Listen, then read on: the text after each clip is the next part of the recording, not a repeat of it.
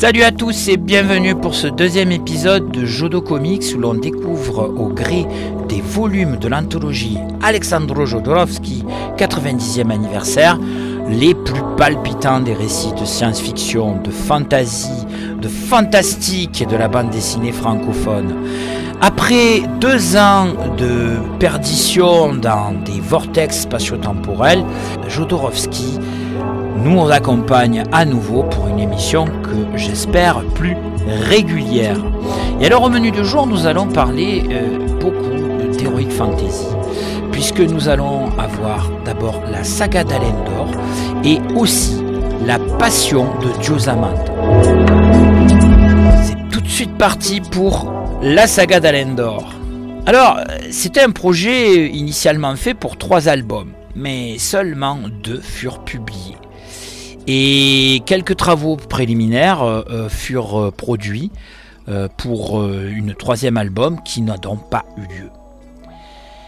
Alors, le dessinateur est très intéressant. Il s'agit de Silvio Caledo. Alors, Silvio Caledo, bah, il est né en 1948. C'est un touche-à-tout qui pratique tout un tas de métiers artistiques.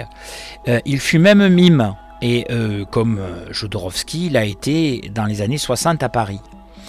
C'est au départ un dessinateur industriel et il publie d'abord des bandes dessinées en Italie, avant de publier dans Metal Hurlant une histoire courte en 82. Il est repéré par Alexandro Jodorowsky et en 84, il commence la publication de la saga d'Alendor. Euh, on retrouve ensuite ses travaux dans la, défunte revue À suivre. Euh, il, il, a publié aussi de nombreux livres érotiques, un petit peu à la manière de ce qu'a fait Manara. Alors, sensuel, c'est justement le maître mot des graphismes de la saga d'Alendor. Alors, clairement, Kaledo semble à l'aise dans l'univers créé par Jodorowsky. Alors, cette bande dessinée s'ouvre sur un long texte qui décrit l'univers de Canard. Planète sous forme de pyramide d'ondes lumineuses euh, qui contrôlait 153 planètes euh, dans un système trisolaire. Et tout cela aurait pu être parfait, mais cette planète explosa, et de ces quatre fragments restants émergèrent tout autant de continents maudits. L'univers de cette bande dessinée me fait beaucoup penser à celui de Tolkien, euh, pour Le Seigneur des Anneaux. comme ce dernier, Jodo y construit d'abord un univers dans lequel il puise les aventures de ses personnages. Alendor est un noble touché par le mal de la même péché. C'est-à-dire que littéralement, littéralement une main lui pousse euh, dans le dos, qui est une marque d'impureté. Obligé de sillonner le monde et d'y vivre des aventures euh, qui bien sûr doivent lui permettre de devenir un homme différent et d'accomplir une vengeance sur son destin. C'est une trame assez classique, hein, mais c'est surtout un récit où tout en ambiance. Les dessins sont faits à l'aquarelle avec un très grand soin et les personnages souples et fins de Calédo sont absolument sublimes, difformes, fantastiques et horrifiques tout à la fois. N'oublions pas qu'à cette époque-là, on utilise très peu d'informatique, voire pas du tout. Donc on est sur de la peinture directe, de l'aquarelle en peinture directe. On n'est pas sur de la colorisation numérique, comme ça se fait maintenant. Bon, c'est dommage que l'histoire ne se soit pas terminée. Mais euh, cela reste une bande dessinée à découvrir ou à redécouvrir euh, avec un immense plaisir parce qu'elle est vraiment typique des productions des années 80 dans Metal Hurlant euh, qui marqueront, qui, qui, seront un petit peu le, le, là de, de, de, ce que sera la bande dessinée de science-fiction mondiale et ce que, sera, ce que seront les récits de science-fiction mondiaux ou de fantasy. Et nous allons maintenant passer à la passion de Diosamante. Alors, Là, on est sur un récit de fantasy, euh, là aussi plus classique. Alors, il est assez proche des récits de Conan, le, cimérien de Robert E. Howard.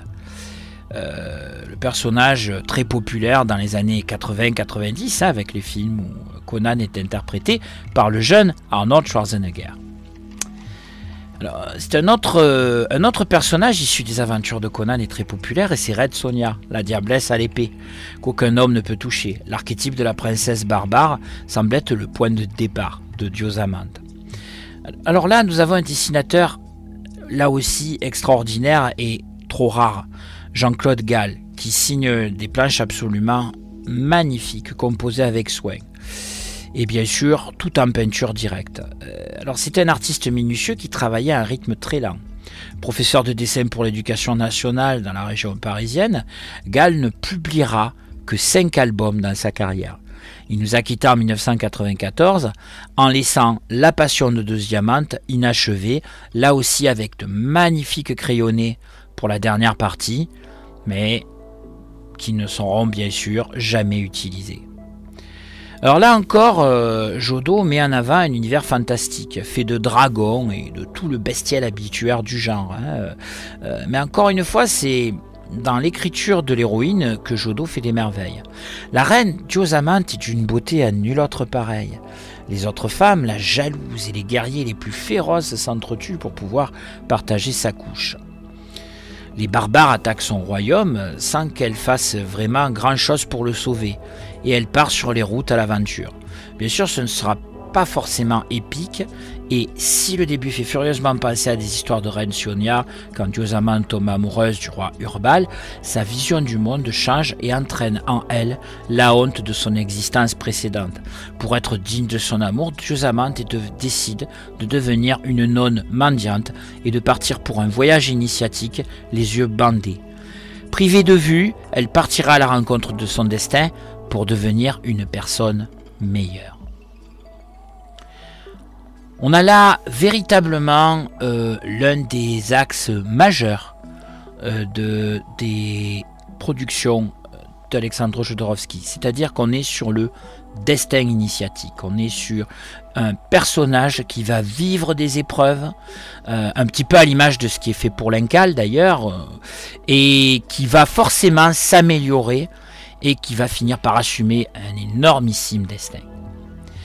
Donc les destins initiatiques sont monnaie courante dans les histoires de Jodo, euh, dans les royaumes magiques par exemple, comme au Tibet. Et je vous donne rendez-vous très vite sur votre appli de podcast préféré pour un nouvel épisode de Jodo Comics.